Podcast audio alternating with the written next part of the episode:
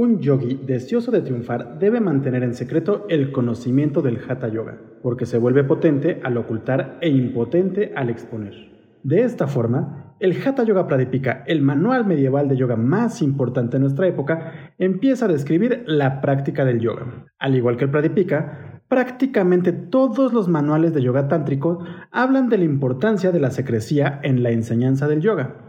Para poder mantener esta secrecía, los manuales no describen las técnicas y prácticas de yoga de manera explícita, sino que parecería que solo se usaba para dar pie a las enseñanzas del gurú a sus discípulos. De esta forma, se busca que el yoga se compartiera de manera directa, manteniendo sus secretos lejos de los oídos o de los ojos del pueblo común, evitando que los siddhis o poderes sobrenaturales fueran usados de manera incorrecta.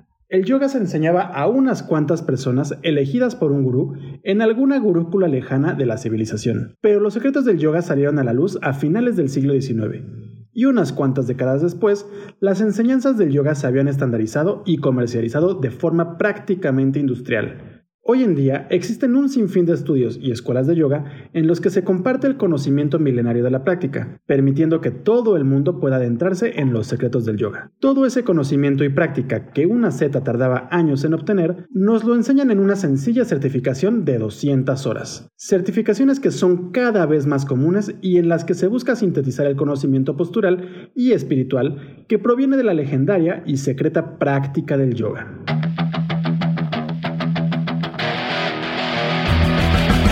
Yoga, una disciplina ancestral que se convirtió en uno de los negocios más lucrativos de la industria del fitness. ¿Cómo es que esta técnica antigua se convirtió en un negocio espiritual? ¿Realmente es yoga lo que practicamos hoy en día? ¿Qué chingados es el yoga? Yoga y más allá, un podcast en el que buscamos entender la evolución de la práctica de yoga desde su filosofía ancestral hasta la práctica postural contemporánea. Acompáñanos a profundizar en esta práctica, entender sus conceptos y desmenuzar su historia.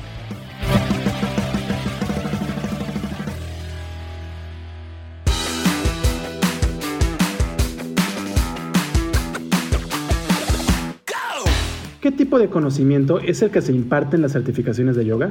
¿Por qué se eligen estos temas? ¿Quién se asegura que las certificaciones cuenten con los estándares de calidad?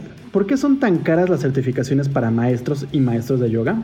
Bienvenida, bienvenido a Yoga y Más Allá, un podcast de Yoga Nidra MX en el que buscamos desmenuzar la práctica de yoga contemporánea y analizarla para erradicar cualquier rastro de opresión que surja de la apropiación cultural. Yo soy Rodrigo Delgado y durante los próximos minutos voy a hablarte brevemente sobre el modelo de enseñanza del yoga clásico y en especial del contemporáneo. La idea es explicar brevemente la manera en la que el yoga se transmitía de persona a persona de una forma sencilla y prácticamente secreta, para después abordar la industrialización de la enseñanza del yoga. Hablaremos sobre el temario que suelen cubrir las certificaciones y profundizaremos en los órganos reguladores de las mismas, haciendo un fuerte énfasis en Yoga Alliance, la organización más importante en este tema. La idea de este podcast no es desprestigiar las certificaciones de yoga, pues sí creo que son una buena forma de adentrarse en los conceptos y cuerpo filosófico del yoga, sino que lo que busco es demostrar que estas solo son la punta del iceberg en cuanto al corpus filosófico y práctico del yoga.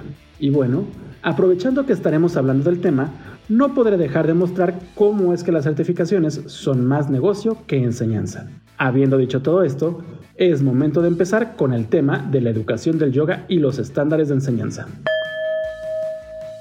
La enseñanza del yoga en las gurúculas. El término gurú proviene del sánscrito y puede traducirse de manera literal como pesado. Este término fue mencionado por primera vez, de acuerdo a muchas fuentes, en el Rig Veda, uno de los libros religiosos más antiguos de la India, escrito en algún punto del segundo milenio antes de nuestra era. Y aunque queramos decir que el sistema de gurús nació en aquella época, al igual que la palabra yoga, en el Rig Veda únicamente se usó la palabra para referirse de manera literal a algo pesado aunque en lo personal no encontré la palabra cuando leí los 10.000 versos de este texto. No fue hasta el siglo VI o VII a.C. que el término gurú dejó su contexto original para empezar a ser usado para referirse a los maestros. A fin de cuentas, eran personas pesadas en conocimiento. Se dice que este cambio se dio gracias al rishi o sabio Lajñavalkya, pues él fue el primero en utilizarlo de esta forma.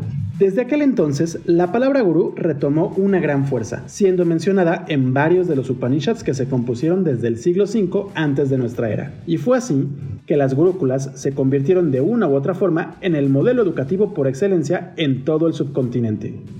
¿Gurú qué? Gurúculas, es decir, las escuelas en las que los gurús compartían su conocimiento.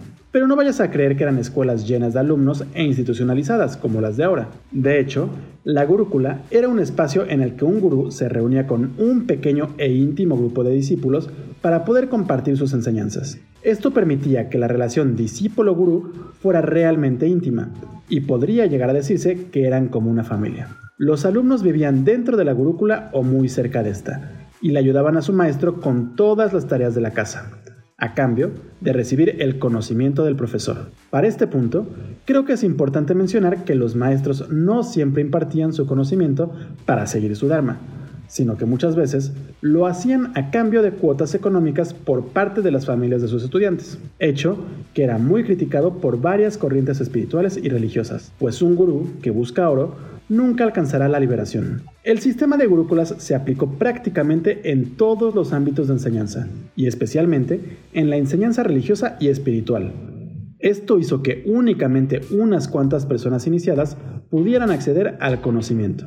Eso fue lo que, según suelen enseñarnos en Occidente, permitió que el yoga quedara prácticamente en el olvido para finales del siglo XVIII. El modelo de gurúculas cambió radicalmente desde el siglo XIX, gracias a la intervención de la Compañía de las Indias Orientales, pues los ingleses decidieron importar su modelo educativo en el subcontinente, abriendo escuelas de todos los niveles. Claro, esto no acabó como tal con el sistema de gurúculas, pues quedaron algunas escuelas tradicionales a lo largo de todo el territorio.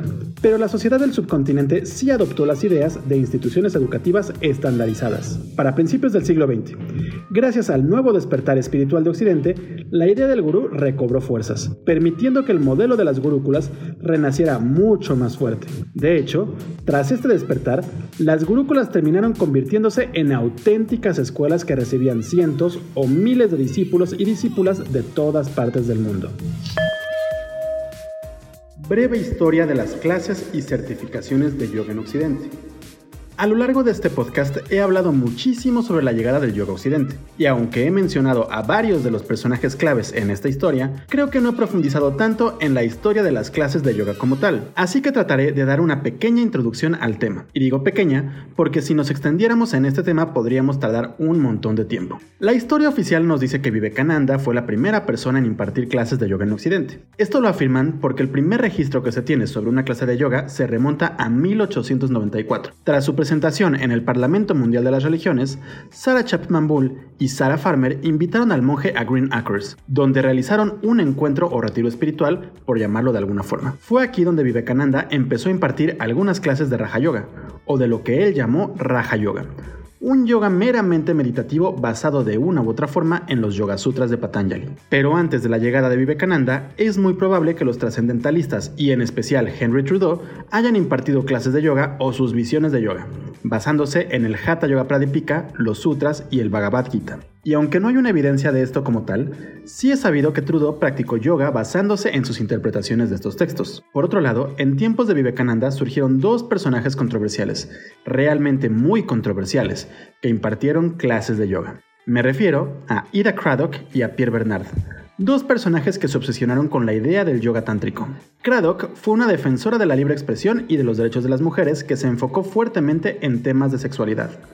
De hecho, hoy en día un gran número de personas la consideran una de las primeras sexólogas de la historia, pero ese no es el punto. Lo importante aquí es que Craddock se interesó fuertemente en las enseñanzas del Shiva Samhita, uno de los manuales medievales de yoga más completos que se conocen, y en el que se habla más a profundidad sobre el Bajroli Mudra.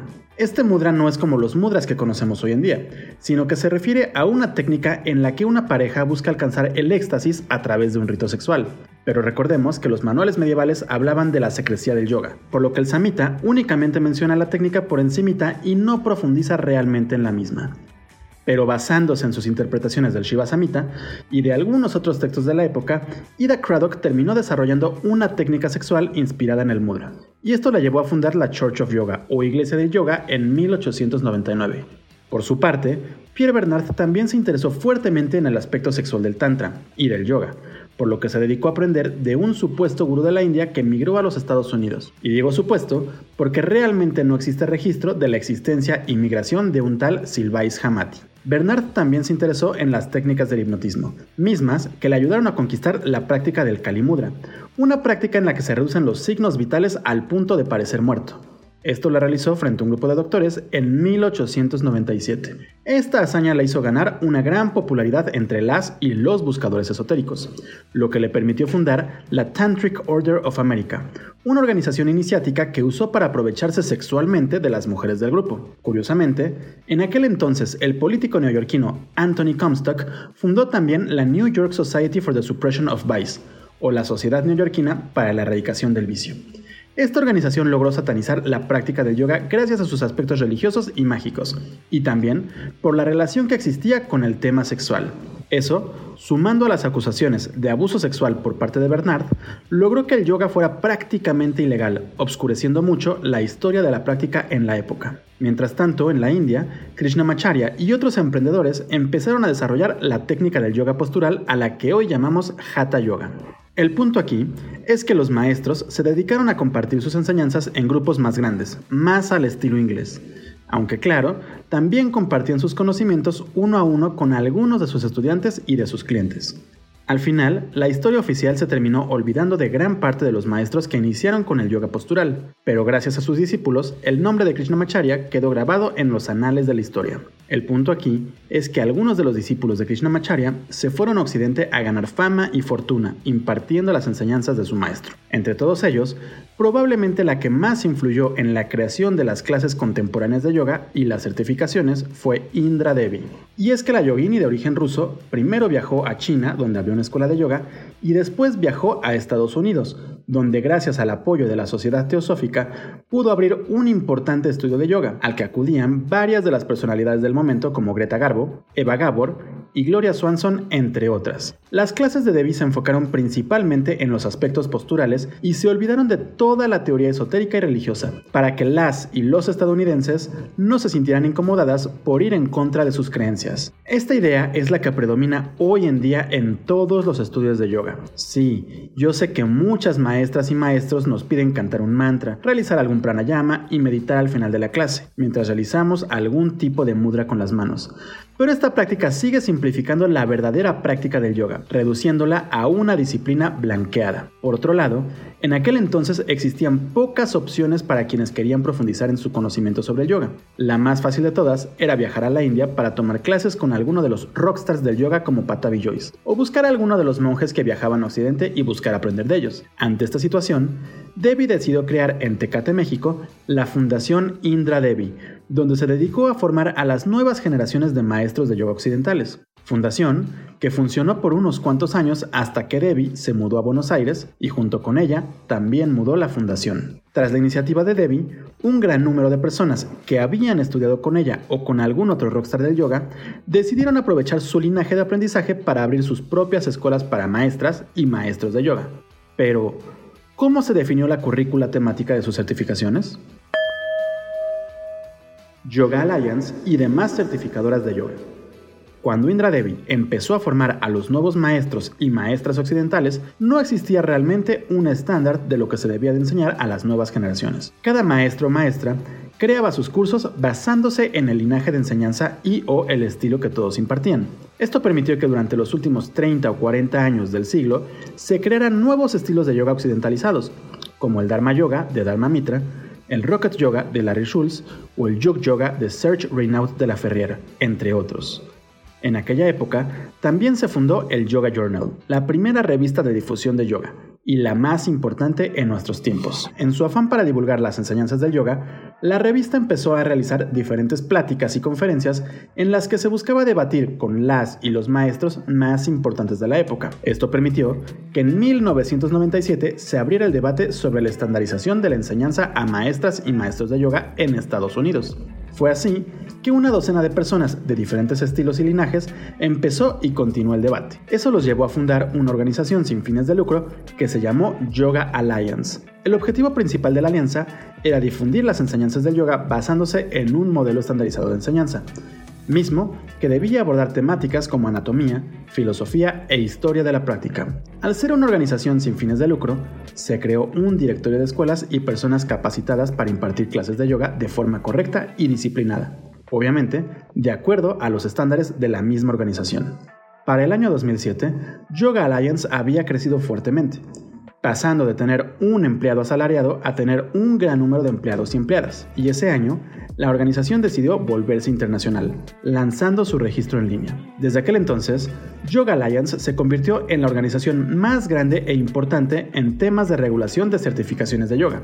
Gracias a esta iniciativa, hoy en día se ofrecen certificaciones y no cursos de yoga. Pero Yoga Alliance no es el único organismo que busca estandarizar la enseñanza.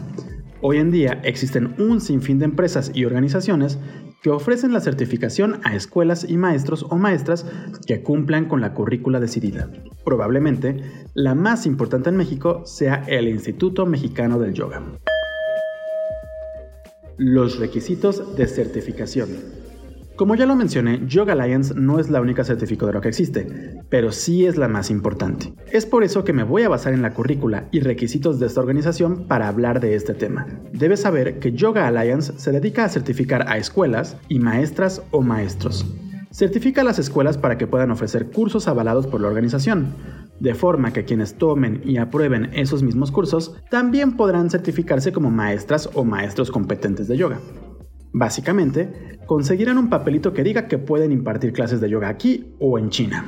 ¿Y qué es lo que solicita Yoga Alliance a las escuelas para poder estar avaladas? Podríamos decir que existen dos tipos básicos de instructores o instructoras de yoga certificadas ante Yoga Alliance, los RYT200 y los RYT500, es decir, instructores o instructoras de yoga registrados con 200 horas de certificación o con 500. Y como las certificaciones de 200 horas son la base de las demás, únicamente voy a referirme a estas. Estas 200 horas deben de estar distribuidas de la siguiente forma.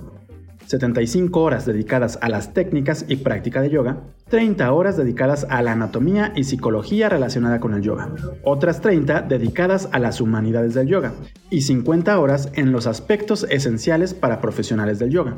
75 más 30 más 30 más 50 nos da un total de 185 horas, pues en las 15 horas restantes se puede enseñar cualquier tema que caiga en cualquiera de los cuatro temas. En cuanto a las técnicas y prácticas de yoga, Yoga Alliance lo divide en cuatro temas principales: asana, pranayama, cuerpos sutiles y meditaciones. En cuanto a asana o postura, se debe de explicar el contexto histórico.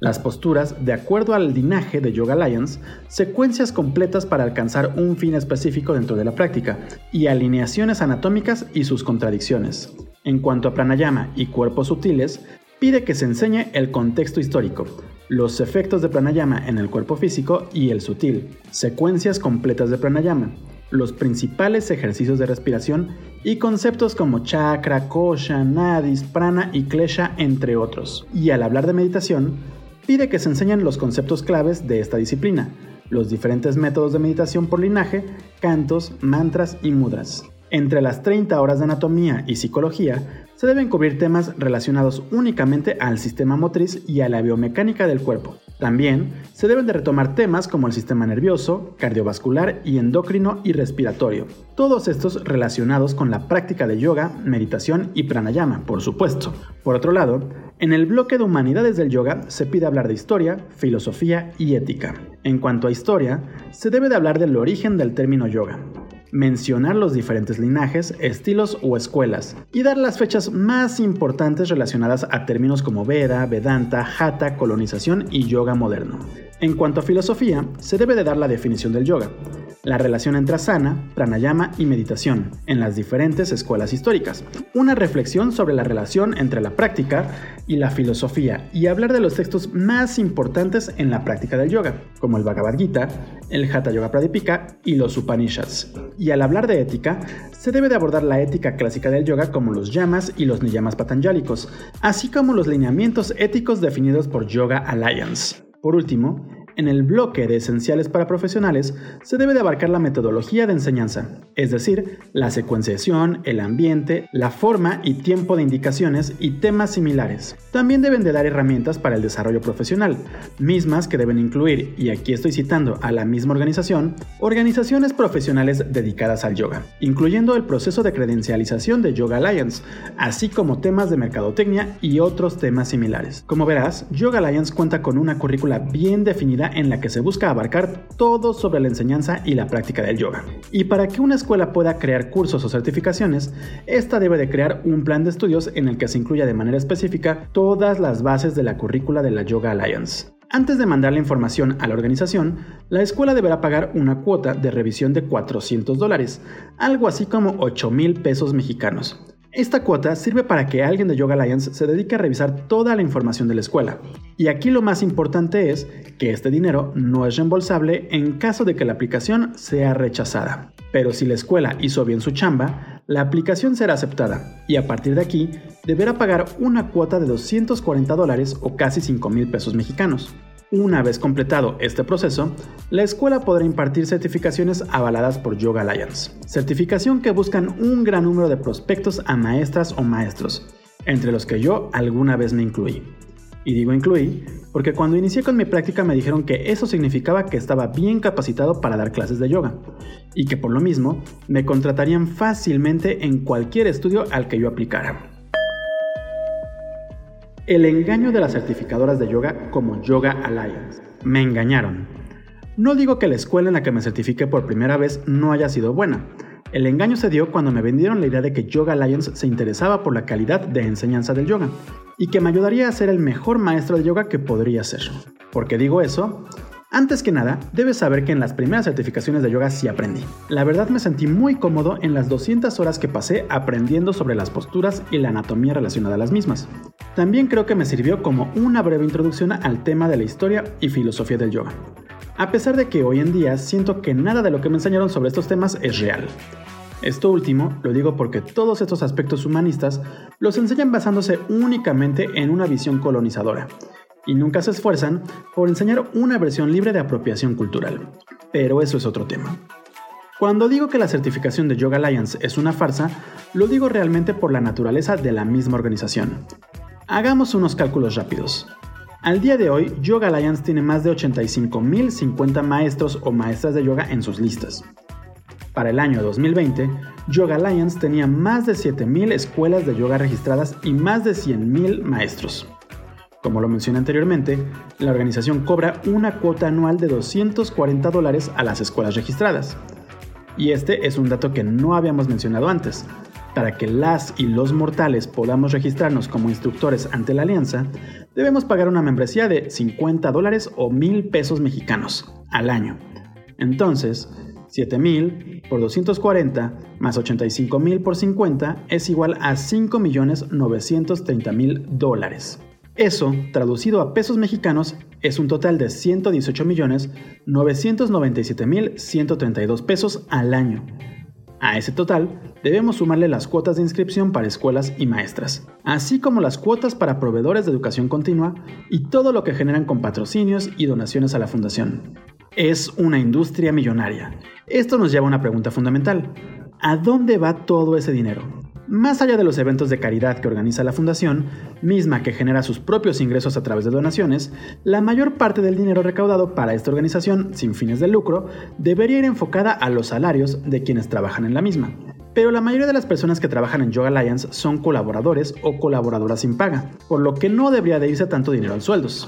Y en caso de que se fueran sueldos, la pregunta sería, ¿a cuántas personas se tienen en nómina para gastar tantos millones de dólares anuales? Busqué la respuesta en su reporte anual de finanzas del 2021 y no la encontré. Solo tenían un mombo jumbo enfocado en los eventos que organizaron.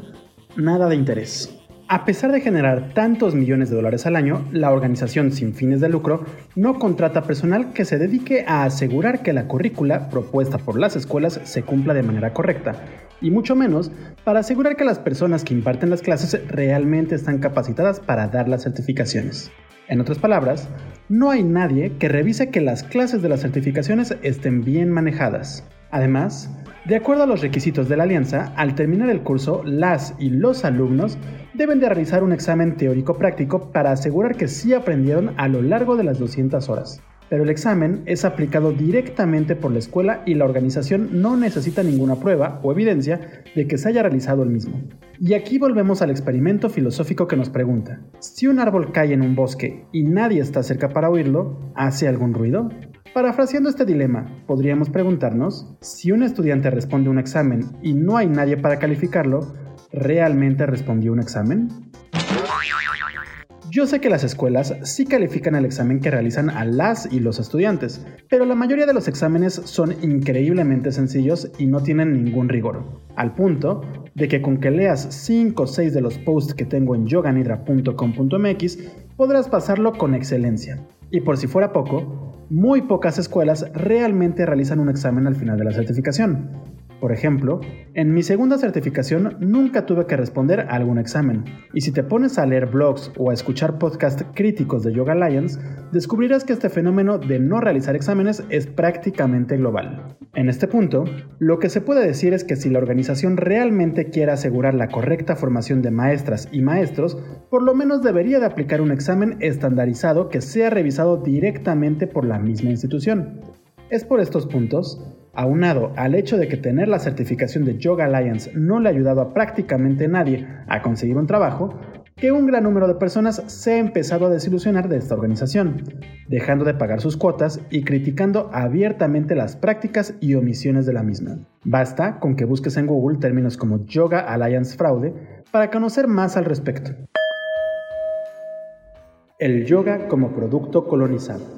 He dedicado prácticamente 15 capítulos de este podcast para hablar sobre la historia del yoga y la manera en la que el yoga, como lo entendemos las y los occidentales, no es más que un producto colonizado. ¿A qué me refiero? Al hecho de que el entendimiento que tenemos sobre los conceptos, práctica y filosofía del yoga es el resultado de un largo proceso colonial, proceso que se dio primero con el ocultamiento del yoga por parte de la corona inglesa y la Compañía de las Indias Orientales tras la rebelión de los Sanyasis, y que continuó con el renacimiento espiritual de Occidente, bajo la influencia de grupos ocultistas como la Sociedad Teosófica. El punto aquí es que en la India la gente se olvidó de la tradición y filosofía del yoga mientras buscaba llegar a una sociedad más culta ante los ojos ingleses. Un gran número de indios e indias se alejaron de las costumbres tradicionales y adoptaron los usos y costumbres ingleses.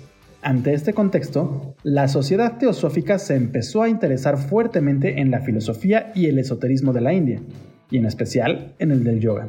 Fue así que se dedicaron a analizar los diferentes textos que ya habían sido traducidos a algún idioma europeo y buscaron entender los conceptos de estos, equiparándolos con su propia doctrina teosofa. De esta forma, desarrollaron teorías de un sistema de siete chakras, de cinco koshas y un entendimiento propio de lo que es Kundalini.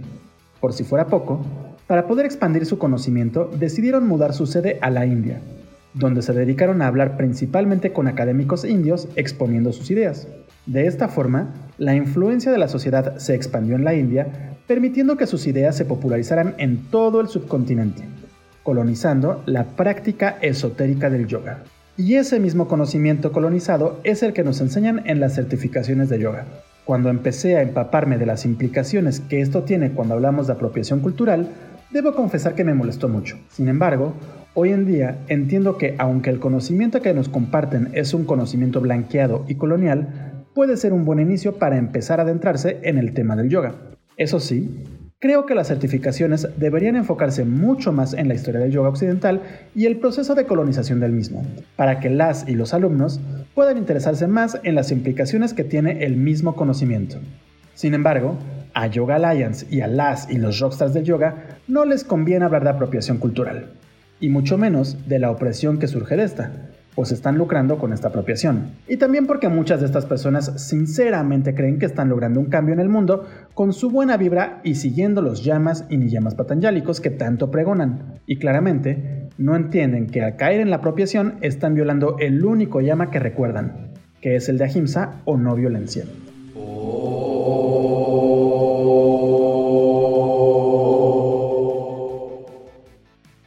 Vivimos en un mundo capitalista y no podemos huir de él. Por lo mismo, las y los profesionales del yoga hemos tenido que buscar la manera de lucrar con el mismo yoga. Ese no es el problema. El problema es que el capitalismo suele descomponer todo lo que toca y hace muchos años tocó al yoga convirtiéndolo en solamente un producto. Y para que un producto sea comercializable, lo mejor es estandarizarlo y empaquetarlo de una forma sencilla y práctica. Fue así que se crearon las certificaciones de 200 horas, cursos rápidos y sencillos con un conocimiento estandarizado y libre de crítica. Ahora, para poder llamarlas certificaciones, necesitamos que algún órgano central les conceda la certificación. Y es así como surge Yoga Alliance. Pero la organización ni es central, ni regula, ni da realmente prestigio. Es solo una oportunidad publicitaria para que las escuelas y centros de yoga puedan ofrecer sus cursos a precios exorbitantes. A fin de cuentas, deben pagar la certificación, ¿no? Pero el proceso de certificación le cuesta a las escuelas un total de 13 mil pesos mexicanos en su primera certificación y 5 mil pesos más cada año. Así que si ofrecen su certificación a 20 mil pesos mexicanos por estudiante, esta inversión la recuperarían y le sobrarían 7 mil pesos. ¿Alguna vez has visto un grupo de certificación con solo un estudiante? No, ¿verdad? Normalmente estos grupos tienen entre 15 y 20 personas. Entonces, 20 mil pesos por 20 personas nos da un total de 400 mil pesos. Si la inversión fue de 13 mil pesos para certificarse y el curso es impartido por tres personas, podríamos pensar que por 200 horas de clase, cada persona ganó 100 mil pesos y quedaron casi 100 mil pesos más para pagar la renta de unos 3 o 4 meses de local así como los gastos de la certificación. ¿A poco no te suena un gran negocio? Sí, aquí es cuando me dices que las clases no son solo pararse a hablar, sino que hay que preparar los manuales de clase y las presentaciones que se impartirán en las mismas. Y estoy muy de acuerdo.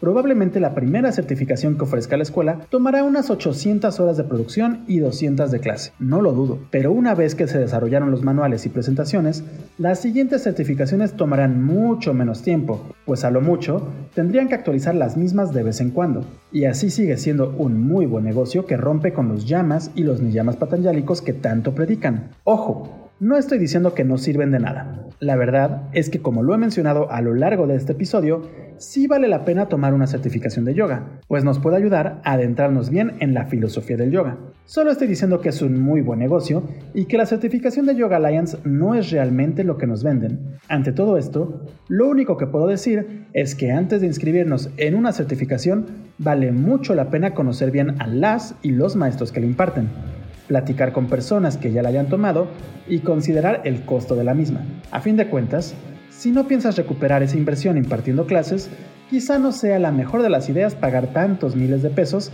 y sea mejor buscar algún curso en línea. Ahora sí siento que me extendí muchísimo hablando de este tema.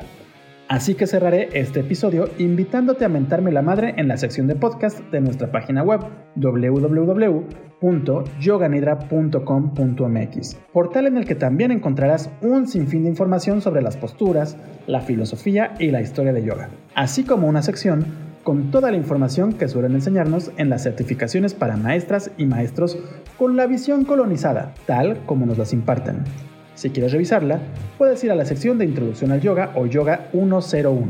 También te invito a seguirnos en nuestras redes sociales para que puedas estar al tanto de todos nuestros posteos y episodios del podcast. Nos encuentras en Twitter, Instagram, Facebook y YouTube como Yoga Nidra MX. Yo soy Rodrigo Delgado y te espero en el próximo episodio de Yoga y Más Allá. Nos estamos escuchando.